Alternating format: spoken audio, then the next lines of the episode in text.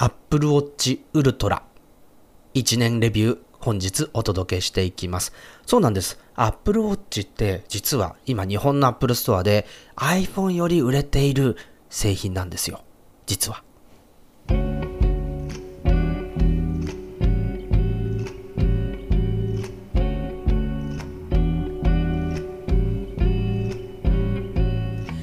皆さんこんにちは松村太郎ですアップルのことを毎日考えていたい人のためのマガジンアップルノートの音声版アップルノートポッドキャスト。9月12日のイベントを前にして1年間去年の製品のレビューということでお届けしております。さあ今日からは Apple Watch シリーズということでまずは Apple Watch Ultra 個人的にはかなり気に入った Apple Watch だったなというふうに思いますね。まあ、その理由については、まあ、今週1本で、えー、賄いきれるかどうかわからないんですけれども、えー、Apple Watch Ultra について、えー、まずはあじっくりとレビューをしていきたいんですけれども、そもそもこの Apple Watch ってどんなデバイスだったのっていうお話、そして、えー、何がこの Apple Watch すごかったのっていうところをですね、実はまず掘り下げておかないといけないなというふうに常々思っています。そこで、えー、Apple Watch の始まりの話、そして成し遂げた偉業について今日はまず詳しくお話をしていった上で Apple Watch Ultra の良さ、気に入った点、こういったのをお話ししていきたいと思います。改めまして、こんにちは、松村太郎です。Apple Note Podcast 今日から Apple Watch シリーズということなんですが、まあ1年間 Apple Watch Ultra を使ってきて何が気に入ったの？あるいはどうしてこのデバイスがそんなに好きになったのっていうところはぜひ解き明かしていきたいと思うんですが、その前にですね、この Apple Watch 自体の始まりの話、そして成し遂げた偉業について確認しておく必要がございます。アプローチはですね、2014年に発表されて、2015年4月に発売されるという、ちょっとですね、新製品のサイクルとしては、なんかこう、アナウンスから半年後に発売という、こういうスケジュールが組まれていたんですね。で、この2014年のこう iPhone イベントっていうのは、実はかなり個人的にもこうインパクトのある印象的なイベントだったなと振り返ることができます。実は2014年のイベントで初めて iPhone の発表会の取材を私があすることができたという、まあ、そういうタイミングでもあるんですけれども、まあ、そう考えると新参者ですね。私もまだまだ。えー、まあ、それはいいんですけれども、あの、実はこれ Apple はこの2014年のイベントは、あの、デアンザのアートカレッジに特設会場を用意したんですね。クパティーノにあるんですけれども、で、これ、えー、この特設会場、まあ、仮設のね、あのー、なんかタッチトライコーナーを作っちゃったり、ホール自体はね、えっ、ー、と、この大学のホールだったんですけれども、これ、非常にですね、あのー、たくさんの発表があったイベントなんですね。まあ、一つは iPhone6 なんですけれども、この iPhone6、実は画面サイズが4インチからスタンダードモデルで4.7インチに拡大されたのが、この、えー、iPhone、えー、6の2014年の発表イベントだったんですね。加えて、さらにでっかい5インチ以上のサイズのね、えー、この iPhone6 Plus っていうモデルが用意されるというのも、えー、ここが初めて。なので、画面サイズ拡大路線がスタートしたのは、あの、この2010 2年の iPhone5 だったんですけれども、こう2年おきに画面サイズがでかくなるという。で、しかも4.7インチ。今ね、iPhone SE も4.7インチサイズなんですけれども、まあ、現代にまで通じるような、えー、そういうちょうどいいサイズに拡大したっていうのがこの2014年でした。でも、でっかくなった時にはね、やっぱちっちゃい iPhone の方がいいっていうことで、えー、こう、非常にこう、あの、大きくなることに対する、こう、なんか不安であるとか、あの、小さい方が良かったなっていう声って大きかったんですよね。まあ、それで2016年に登場した iPhone SE、こちらは iPhone5、5S のサイズと同じ4インチで登場して、これもこれですごく人気になりましたよね。まあ、やっぱりまだでかくなることって抵抗感あるんだなというのが、まあ、ここでも体験できたと思うんですけれども。で、加えて、この iPhone ここにですね、Apple Pay が初めて入ってきたのも、この2014年のイベントでした。えー、こう、タッチして、えー、クレジットカード決済ができるという機能なんですけど、私ともとあのたまたまアメリカにその頃住んでいたので、手元にあるクレジットカードをこう、Apple Pay に登録して、えー、お店で使うことができるっていう体験を、まあ、レポートすることができたんですけれども、日本ではですね、あの、フェリカチップを日本向けの iPhone7、これ2年後ですね、iPhone7 に入れることで Apple Pay がやっと使えるようになってきたということなので、まあ、ちょっと日本で試せるのはしばらく先になってしまったんですけれども。そして、えー、この iPhone と同じように Apple Pay が使えるデバイスとして登場したのが Apple Apple Watch ですね。えー、Apple Watch、当時はですね、本当に、あの、2014年の発表のタイミングでは、こう普通のラインと、えー、ステンレススチールのラインと、金のゴールドのラインナップっていうのが用意されましたよね。120万円以上するという、そういうデバイスが用意されて、まあすごくラグジュアリーアイテムとして、えー、売っていくっていう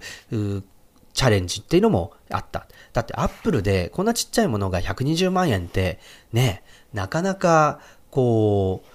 う、凄まじい価格ですよね。だってベースモデル3万9000円とかなんですよ。えー、それが120万っていうのが、やっぱりなかなかインパクトでかかったですよね。まあそういう形で、えっ、ー、と、Apple Watch 登場したんですけど、2014年の9月に Apple Watch が発表されて、で、2015年の4月に発売されたんですが、この半年間って一体何だったの？というところで、えー、忘れてはならないのがアプリの存在です。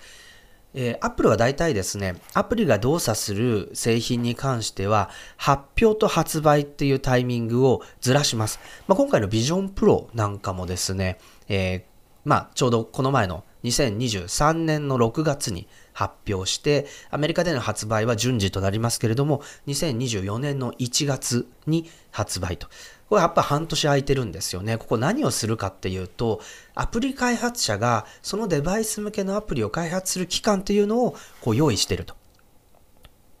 まあ、そういう意味で、えー、この Apple Watch に関してもアプリが動作するデバイスだったので、えー、この2014年の9月に発表して2015年の1月に発売すると。まあそういうサイクルを作ったわけですよね。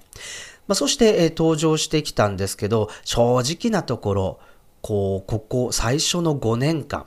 つまり2019年とか20年ぐらいまでは、まあ、各社いろいろアプリを出してきたんですけれども、例えば Twitter とかも、あの、Apple Watch 向けのアプリやめちゃいましたし、結構ね、Apple Watch 向けアプリの撤退っていうのは相次いで、なかなかこう、ウェアラブルデバイス上での最適なアプリデザインっていうものが難しい。あるいは、あやっぱりこう、ウェアラブルデバイスでこう電池持たせなきゃっていうところもあって、プロセッシングのスピードが iPhone と比べて貧弱だったっていうこともあって、こう、まともに動作するアプリっていうものをなかなか開発者が作ることができない。まあそういったこう悩みみたいなところもあって、こう、うまく、Apple Watch のアプリっていうものが、こう、うまくこう立ち上がってビジネスになってるっていう場面っていうのは若干こう iPhone、iPad に比べると、いまいち盛り上がってないなという感じはしています。まあ、それはいいんですけれどもね、あの、ただ、まあ、そういう形で、えっ、ー、と、猶予期間を設けて2015年の、えー、4月に発売されたということですね。まあ、今のラインナップ見ると、あの、ラグジュアリーモデルはなくなってしまって、もう本当に、こう、アルミとステンレス、この2ラインそしてそこにセラミックとかチタンとかっていうのが加わってきて、今、ウルトラがあサイズアップしてくると。でも Apple Watch の歴史もどんどんどんどんディスプレイの拡大の歴史でしたよね。最初は 42mm と、えー、38mm っていうサイズだったんですけれども、今は 45mm と4、あ、45mm じゃないな。あの、44mm と 40mm かな。まあ、こういうサイズに展開にこうググッと上がってきていまして、で、まあもちろんね、あの、バンドの幅は変わんないんですけれども、こう画面サイズ、どんどんどんどんベゼルが小さくなって、縁まで表示されるようになってきて、まあ、それで、あの、うまく画面サイズが拡大してきてるという、そういう状況ですね。で、iPhone、うん、ちょっと1回だけスタンダードモデルは、えっ、ー、と、モデルチェンジをしていますよね。モデルチェンジって言ってもちょっとでかくなって形がシュッとしたっていうぐらいなんですけれども、基本的にはあの角が丸まったガラスのスクリーンのが前面にある時計っていう、そんなデザインが引き継がれています。さあ、この Apple Watch なんですけれども、これもよく大学の授業でも話すんですけれども、実はこうテクノロジーの凄さという面でのイノベーションというのは、実はこのそこまで多くないと思います。というのは、腕時計型のデバイスって、この iPod シャッフルで、えー、な腕につけられるようなバンドが登場して、あ、こういうデバイスって腕につけたら面白いかもっていう状況になってきた。そしてペップルっていうね、えー、新興企業があスマートウォッチ、スマホと連携する時計っていう存在を作り出した。なので Apple Watch があの存在自体は初めてじゃなかったんです。ただし、これ2018年までの3年間で世界の腕時計市場、ロレックスがトップだったんですけれども、こう100年ぐらいこう維持していたロレックスのトップの座っていうものをこう3年間で塗り替えてしまって、Apple Watch が世界トップの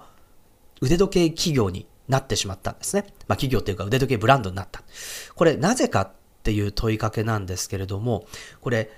ここ100年間時計、腕時計って時間を知るためだけのデバイスだったんですよね。ずっとそうです。だけど Apple Watch はね、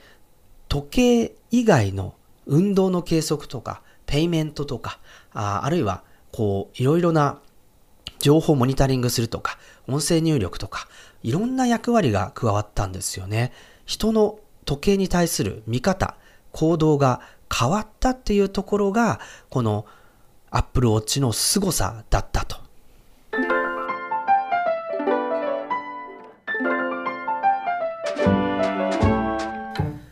Apple Note Podcast Apple Watch 特集をお届けしてまいります。今日は本当は Apple Watch Ultra のレビューまで行きたかったんですけれども Apple Watch が登場してきた当時の話そして何が Apple Watch のイノベーションだったのか、まあ、イノベーションってねどうしてもテクノロジーの凄さとか、まあ、そういったところにイノベーションがあるっていうふうに思われがちだったんですけれどもイノベーションって今人々の行動パターン行動様式あるいは考え方こういったものが変わることがイノベーションだと。つまり行動変容っていう言い方をするんですけれども行動変容が起きるものことマーケティングそういったものがこうイノベーションだという定義をするとするとこう腕時計を時を知ること以外のために使うようになった人々がね、まあ、それってつまり時計に対する行動変容が起きたっていうことなんでアプローチってイノベーションを起こした製品だというふうに位置づけることができるわけです。まあ、そうするとね、スマホが登場した時ってみんな腕時計持たなくなったじゃないですか。だって時間知れるんだもん。だけど、こう時間を知れる中で、えー、一回腕時計市場を殺すようなことをしておきながら再び腕時計市場に殴り込むって、アップルは気でも狂ったのかっていうふうに言われてたんです。確かに。だけど、アップルはその時間を知るっていうことが腕時計に対する世界中の人々の固定概念だった。それを時計をこう時間を知ること以外の目的に使えるようにしたあそれがアプローチの存在価値であってそれが浸透した結果今まで時計いらなかった人あるいはいらなくなってしまった人にもアプローチが売れるようになってきたと、まあ、そういうところがあのこのアプローチの非常に面白いところだと思いました。さあ次回はですねこのアップルウォッチウルトラのレビューちゃんとやりたいと思います。松村太郎でした。